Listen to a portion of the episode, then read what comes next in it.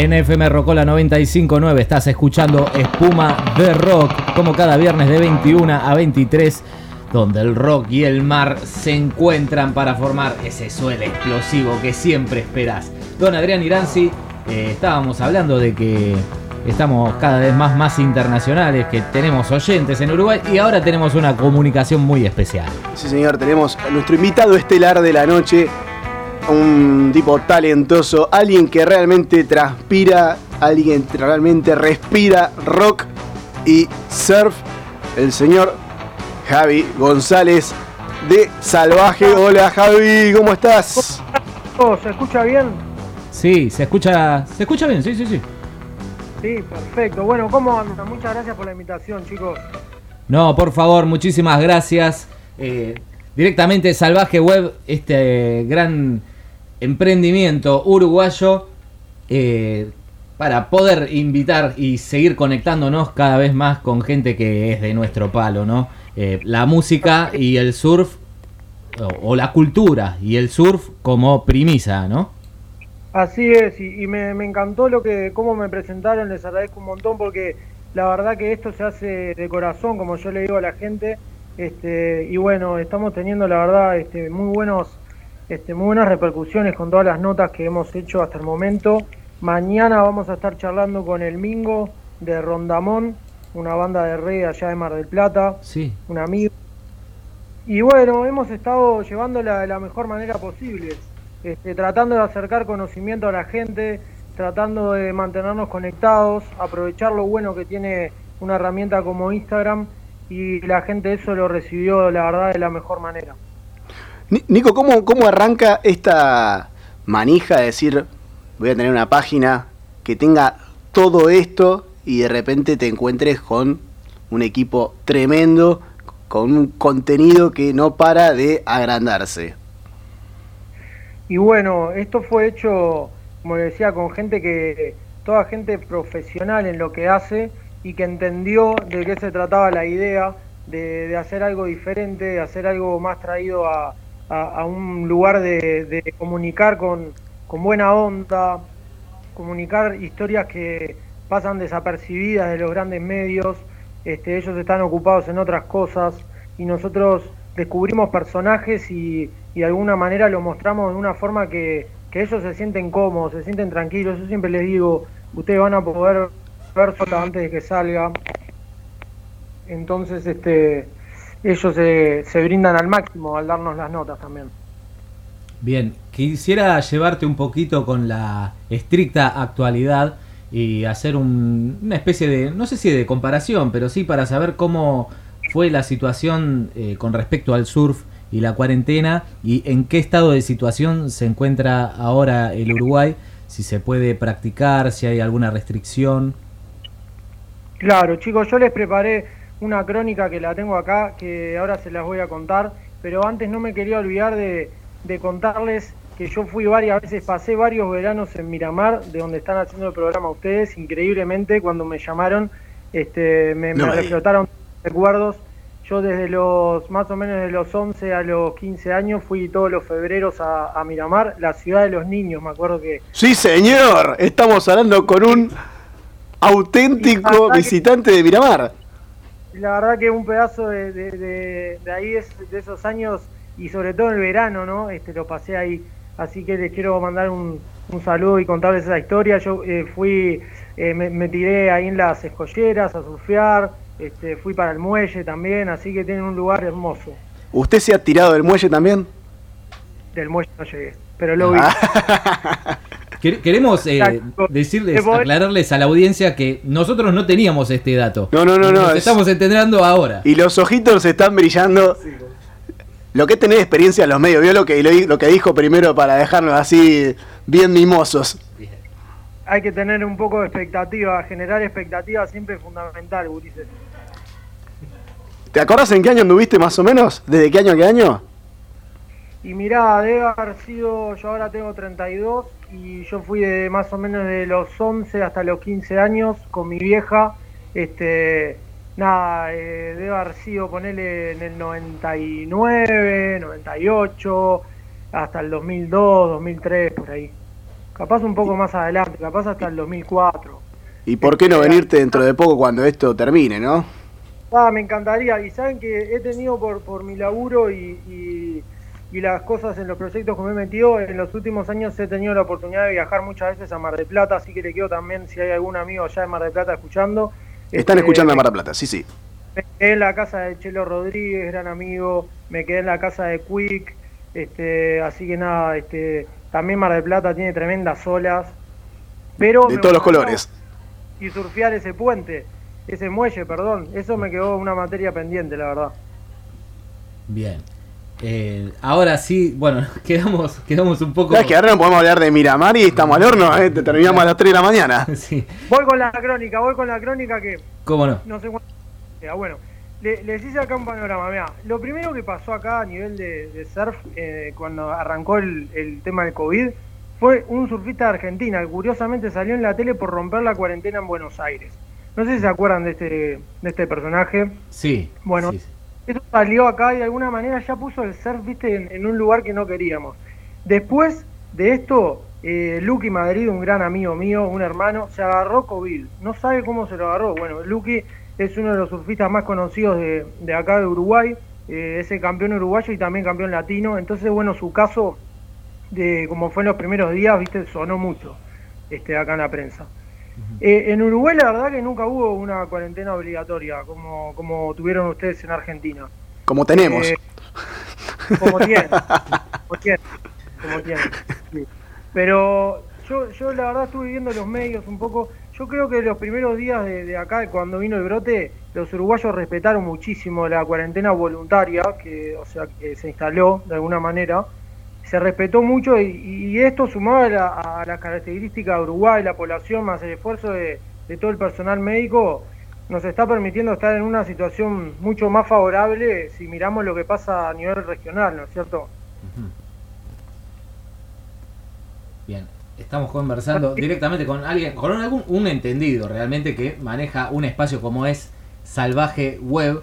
Y ahora en el momento se puede practicar surf libremente en todo el Uruguay. Y miren, lo último que hay es que la Secretaría Nacional de Deporte liberó una serie de deportes este, el sábado 16, el sábado pasado, una serie de deportes considerados de bajo riesgo de contagio. ¿Ok?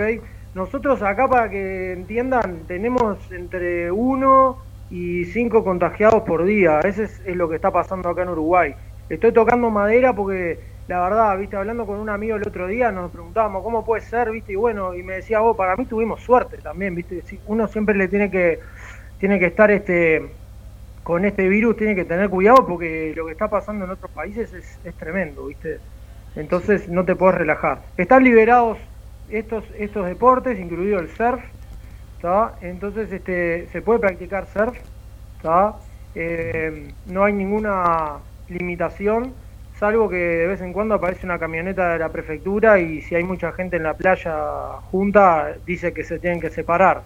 Pero en un momento estuvo, estuvo prohibido, sí, tuvimos prohibido el surf en Semana Santa y, y fue, esta fue la parte quizá la crisis más grande que tuvimos este, porque se generó, viste, salió, la, cosa fue que salió el ministro del Interior y el ministro de Turismo en un helicóptero de Montevideo hasta Rocha, que es el departamento que tiene límite con Brasil.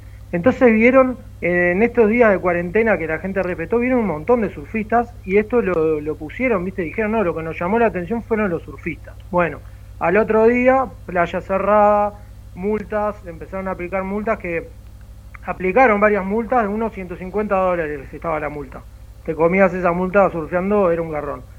Este, entonces ahí en ese en ese momento, le soy sincero, que el surf quedó en un lugar medio como mal visto, ¿viste? La gente, ¿viste? Ah, son surfistas, ¿sí? se, se, veía ese, ese tono en, la, en las redes sociales.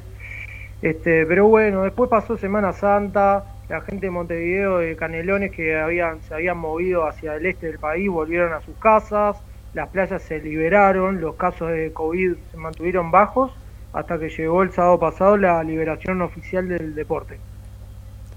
¿Cómo fue la sensación de volver a tocar el agua tras esa liberación oficial?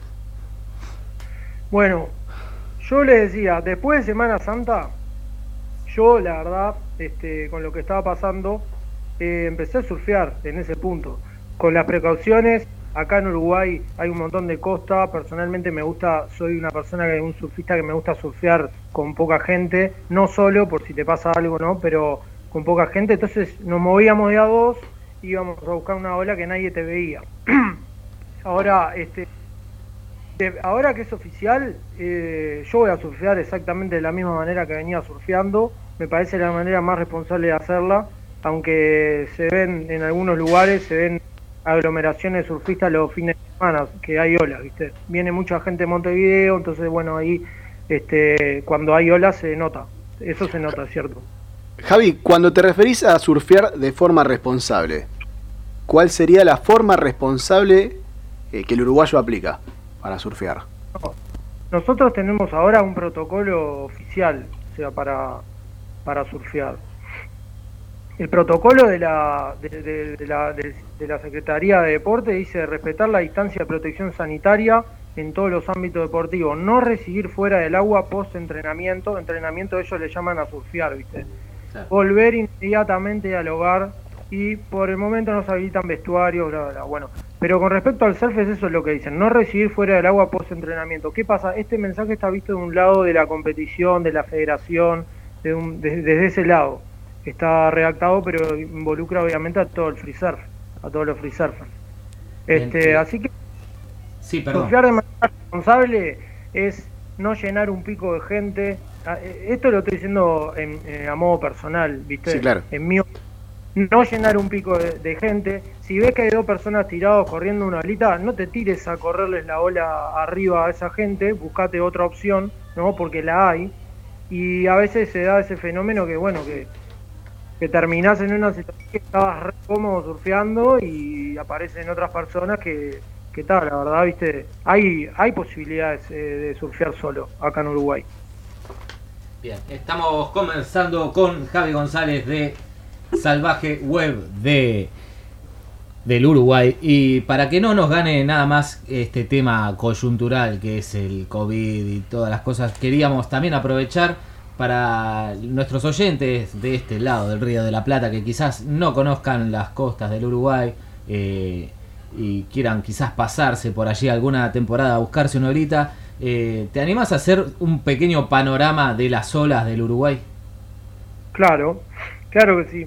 Vamos con una guía turística de olas en forma imaginaria.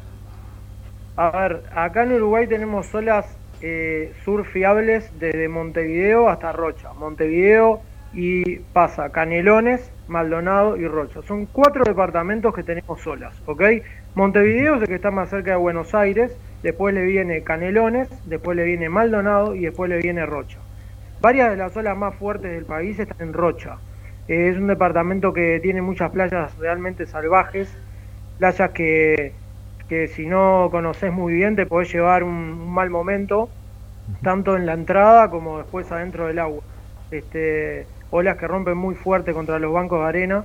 Y después tenemos en Maldonado, hay olas también grandes, hay playas que, que bancan tamaño y, buenos bancos de arena, que es, es, la característica de nuestro país, ¿no? Cuando uno va pispeando dónde se va poniendo bueno el banquito de arena eh, y cuando, cuando se acomoda por unas semanas hay que ir a surfear ahí y después si viene una tormenta y lo destruye vas a buscar dónde está el otro banquito, ¿viste? Es, es, es muy así.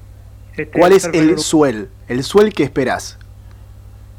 Y yo creo que un suel del sur y un viento del norte, un suel recto del sur y, un, y un viento del norte son las condiciones que uno sueña y hay algunos días en el año que estas condiciones se mantienen a lo largo de todo el día, que son muy este, especiales, y bueno, y ahí tenés que, tenés que dejarlo todo en el agua, ¿no? Ese día no hay que laburar, no hay, que, surfear ese día.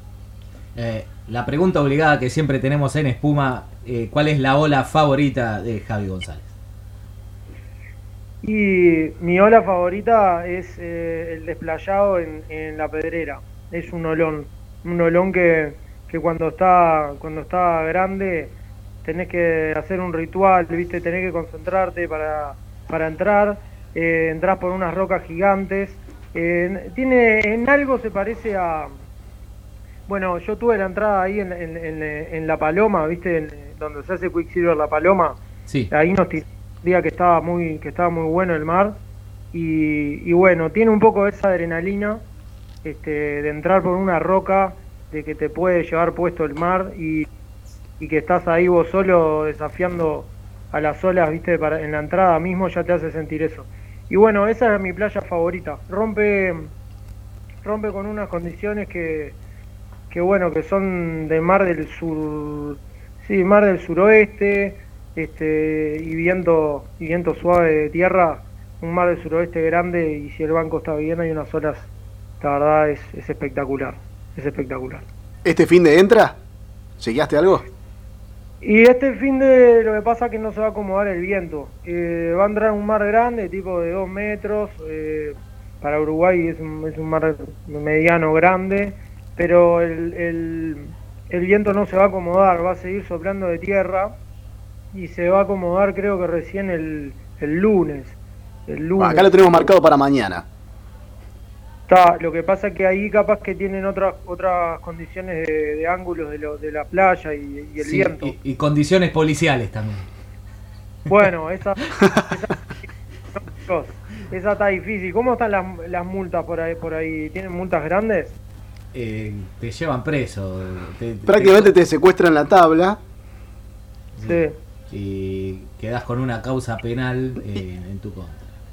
Eh, pero bueno. Ah, eh, esa, es la, esa es la medida que, que, te mantiene en tu casa. Acá nunca se llegó a eso, pero hubo, hubo momentos de controversia, ¿viste? Hubo momentos en que nosotros de la página dijimos que no surfear fue el mensaje que dimos en esos momentos de controversia, por precaución y por respeto también al personal médico, ¿viste? Y una situación que en ese momento generaba mucha incertidumbre. Ahora está más controlado el tema se está velando para que tengan un panorama de que van a volver las clases todos los niños el día 29 de junio, incluso en Montevideo. Eso es la última información que grande que circuló en un anuncio del presidente de la República. Este, entonces, estamos realmente aislados del, drama que, que, hay en otros países y de la cuarentena, pero nos cuidamos. Yo cuando salgo a hacer cualquier cosa me pongo, me pongo guantes y una máscara, ¿viste? tampoco es que andamos regalados por la calle. Yo, nadie se quiere agarrar COVID. Eh, Lucky Madrid agarró COVID y estuvo un mes encerrado en un cuarto. Es bravo eso para la, para la cabeza, ¿viste? Claro. Estamos conversando con Javi González de Salvaje Web. Vayan a chequear Salvaje Web en las redes sociales porque hacen un laburo audiovisual increíble. Grandes notas, gran material, grandes videos hechos por profesionales no como este programa, Adrián. De hecho, ¿dónde están los profesionales en este programa? Claro. Me parece que el programa que tienen los estaba escuchando desde que arrancó y este y tiene muy buena onda el programa, me encanta, me gustaron los temas que pasaron. Te habré escuchado otro programa. Me, me gusta que pasen temas de bandas locales, me parece que hay que dar, hay que darle un espacio este y bueno, así es. Mañana vamos a estar charlando con el Mingo, un, gran artista de reggae de, Mar de Plata, de la banda Rondamón. Y el domingo vamos a tener, eh, a ver, cuando te digo charlando, hacemos transmisiones de Instagram, ¿viste? Yo les, yo les hago preguntas, charlamos, ¿viste? Es, eso lo que estamos haciendo. Eh, y vamos a estar charlando con Jonathan Chila de Ecuador, el gato Chila, vamos a estar este domingo haciéndole una, una entrevista. Así que nada, nos movemos, nos movemos, ¿viste? Hay que mantenerse en movimiento. Y aparte el tipo con el que estamos hablando, el señor aparte tiene momento para crear música. Eh, contanos, Javi, ¿en qué anda esa mente creativa musical?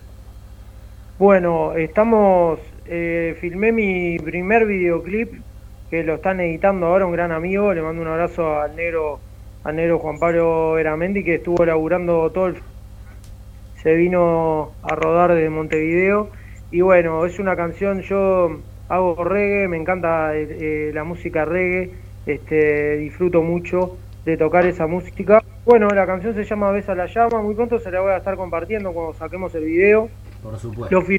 fue un día en la vida, eh, un buen día en la vida que tuvo skate, que tuvo surf, que tuvo coreografía de, de los más chiquitos, que tuvo paseo en avioneta Cessna, tuvimos de todo, estuvo buenísimo y bueno, este, esperemos que quede lindo. Y después con la música, bueno, este, la verdad fue una cosa en mi vida que arrancó de casualidad con una vecina que me invitó a hacer una clase de guitarra. No tenía antecedentes musicales en mi familia, este, salvo un tío que tocaba la guitarra, pero no llegué a conocerlo.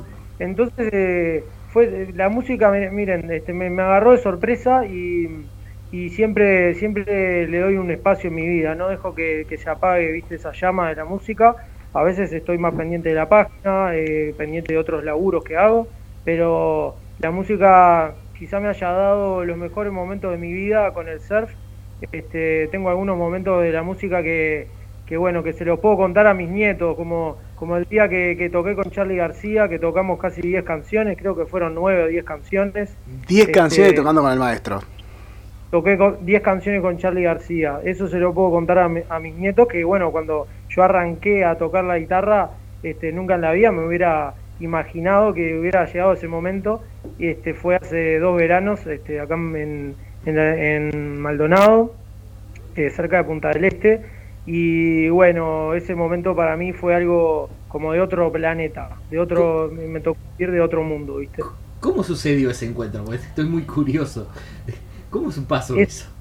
Sucedió, eh, yo estaba, mira, estaba en la pedrera tocando en un evento de una marca de, de, cerveza este, muy conocida. Estábamos tocando con mi mujer, que tenemos un dúo, que ella canta y yo toco la guitarra. Y estábamos tocando ahí, me llama eh, al teléfono mi gran amigo este, Dinamita Pereda, es un violero que tienen que seguirlo y tienen que conocerlo, lo pueden llamar para hacer una nota. Lo que sabe de rock, mi amigo Dinamita, eh, es una verdadera enciclopedia del rock, además de que la rompe tocando. Bueno, me llama y me dice, mira, este, está la posibilidad de, tocar con la banda que tenemos, que se llama Swing Factory, y está la posibilidad que capaz que viene Charlie. Y capaz que podemos tocar un par de temas con Charlie, porque si no llegan a venir los músicos y ya tenemos todo armado y no sé qué, no sé cuánto. Bueno, imagínate cómo quedé yo. Temblando. ante solo la idea de, la presencia de, Charlie García cerca de, de, mí, en un lugar tipo cercano, nada, ya empecé a pensar en eso sin parar. El toque es de la pedrera lo hice en modo piloto automático. Ya me estaba pensando en las canciones que me iba a tener que aprender y repasar en, en, un rato. Bueno, eso llegó con una lista de temas, que eran como, no sé, eran unos 15 temas. Este, los vine escuchando de la pedrera y me, fui a bañar a, a, mi, a mi apartamento en Punta del Este con los temas escuchando, mirando los temas, María Gabriela Epumer, mirando los videos del Amplac, sacando piques, sacando todo.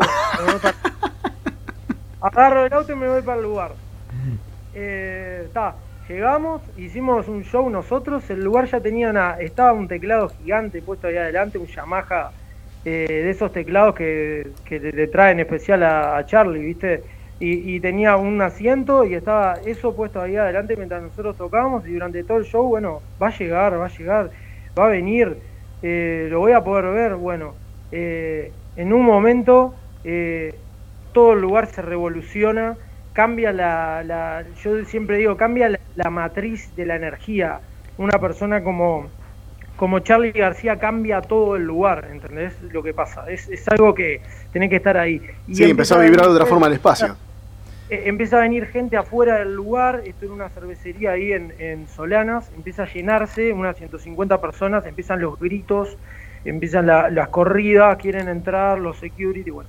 Charlie me pasa por al lado y lo primero que hace, me da, me da la mano, yo estaba tocando ahí la, guitarra en una pausa, me da la mano y va y se sienta al, teclado. Se sienta ahí al teclado, nosotros dejamos de tocar, él empieza a hacer una, una canción de él este, en una versión, creo que se llamaba King Kong, la canción, una versión ahí muy, muy original que estaba haciendo ahí en el momento, y en un momento se da vuelta, termina esa canción y me dice, pasame la guitarra, pumba, le paso mi guitarra.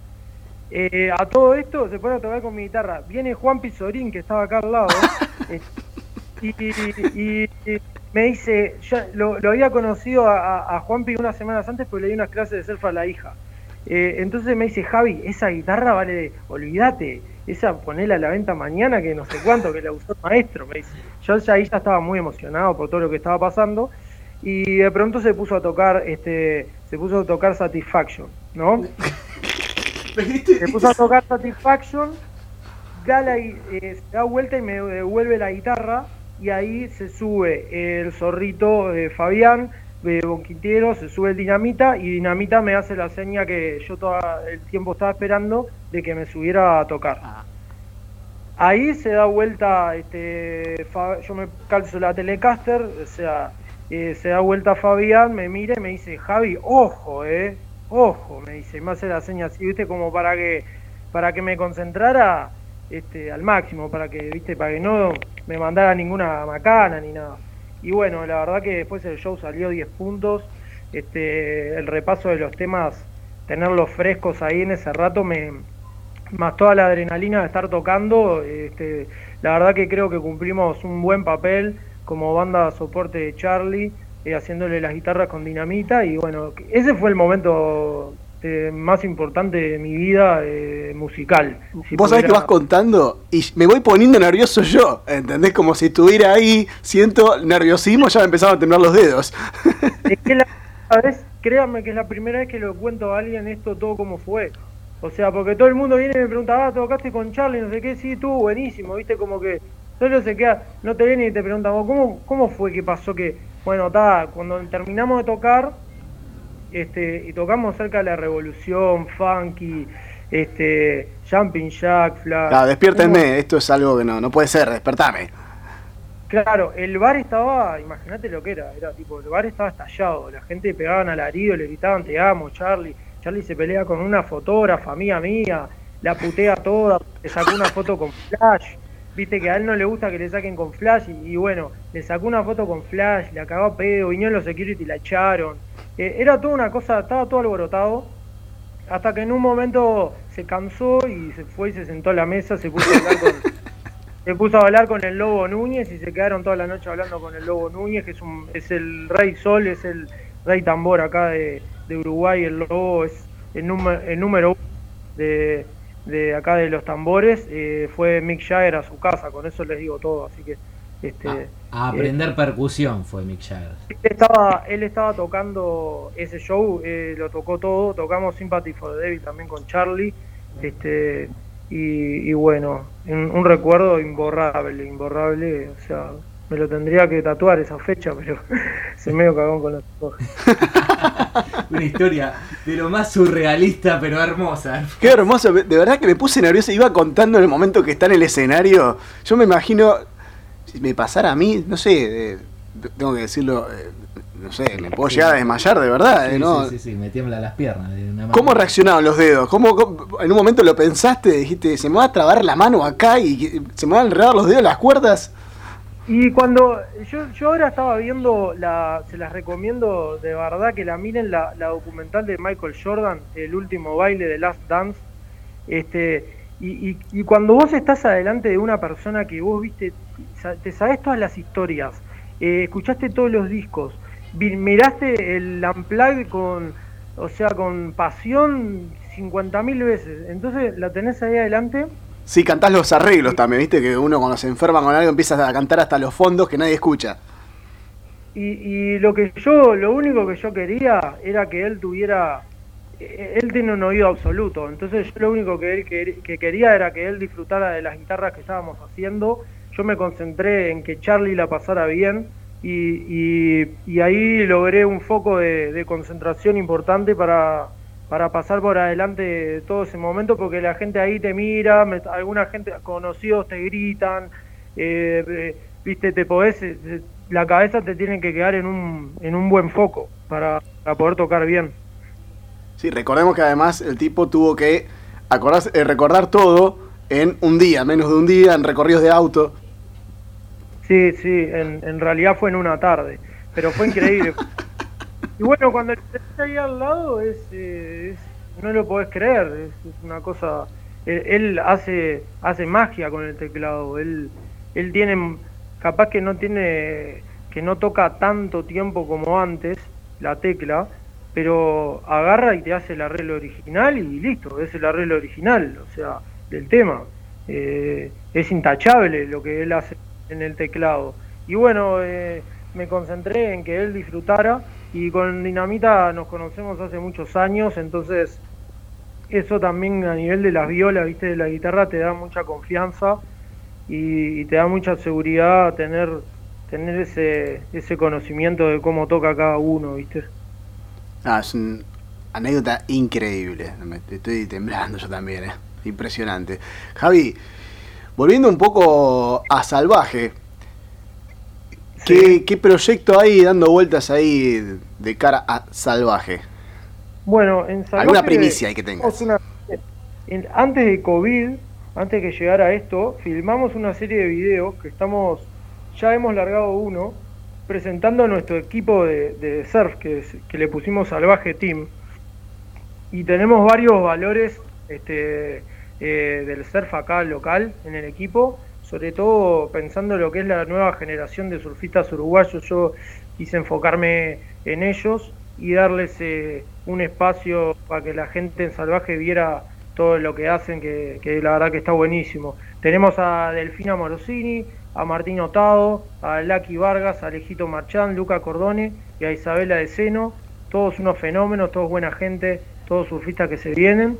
Y bueno, estamos con unas producciones de video junto a Daniel Monfort, que es, un hermano, es eh, uno de los filmmakers más talentosos que hay acá en Uruguay, firma con, con Luis Maitura, con Lucky Madrid, ganó concursos a nivel latino, tiene una calidad bárbara y estamos con ese proyecto de los videos en este momento. Javi, eh, no te queremos robar mucho más tiempo. Eh, una simple reflexión desde tu, desde tu corazón. Eh, ¿Qué es para vos el surf? Y. Fa, qué pregunta. Muy buena pregunta. Ahora entiendo por qué cuando yo se las hago a, los entrevistados me dicen qué difícil estás. y bueno, yo te podría. Yo siempre lo comparo de esta manera, ya que estuvimos hablando de la música. El, el surf y la música son las dos cosas en mi vida que me hacen abstraerme totalmente del mundo, de, todo lo demás. Ya sea bueno, ya sea malo, no estoy poniendo ninguna connotación. Vos cuando estás concentrado en, en algo a un nivel tan alto como ya sea eh, buscar la ola, ya cuando la estás surfeando, dónde vas a, doblar, dónde vas a, a, poner los pies en la tabla para que, para que la tabla te responda bien, o cuando estás tocando la guitarra y, y estás concentrado, bueno, estás abstraído de todo lo demás. Y, la, y yo creo que eso es, un, es una cosa que solamente te la puede dar el surfing.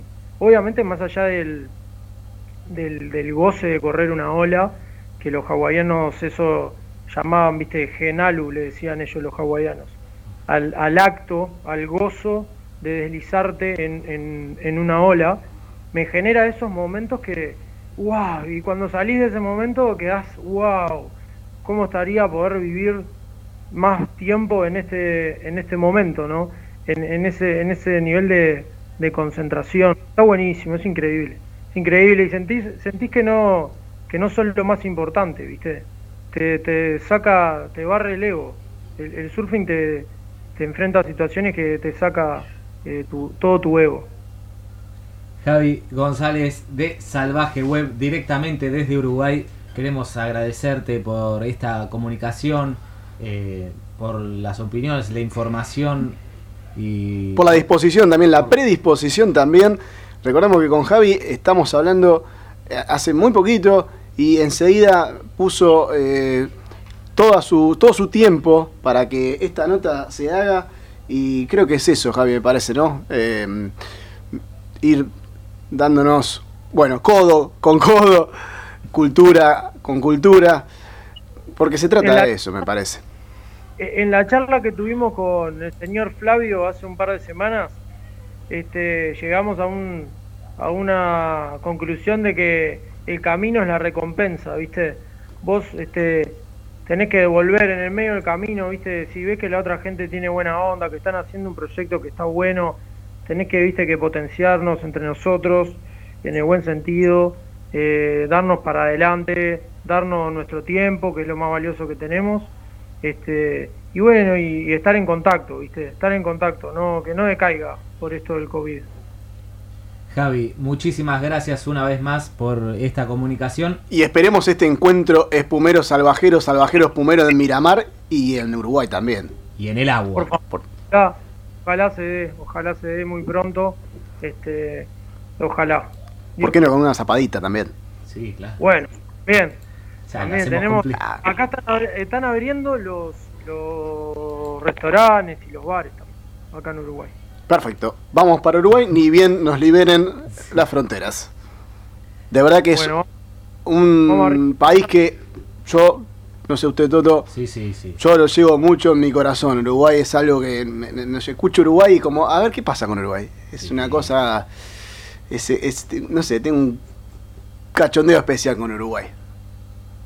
Y eh, eh, yo creo que somos países hermanos, ¿viste? Yo voy a Mar del Plata y, y siento la misma pasión de, surfing que, que veo acá.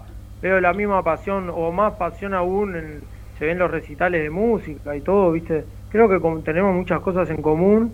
Eh, las olas son un poco diferentes acá las playas, eso, eso sí, eh, eh, tenemos playas distintas a las de allá, distinta la arena, distinta, capaz que Mar del Plata tiene un poder extra del mar ahí cuando pega, este, pero nada, están divinos los dos países, hay que disfrutarlo. Bueno, ojalá pronto ustedes puedan. sí. Gracias, Javi. Un abrazo grande. Muchísimas gracias, Javi, de verdad, de corazón. Vamos, vamos arriba, que sigan bien. Vamos arriba. Vamos arriba, acá en Uruguay. Fuerza. Hasta luego.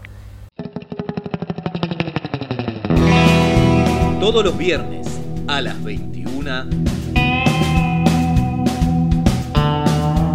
Espuma de Rock.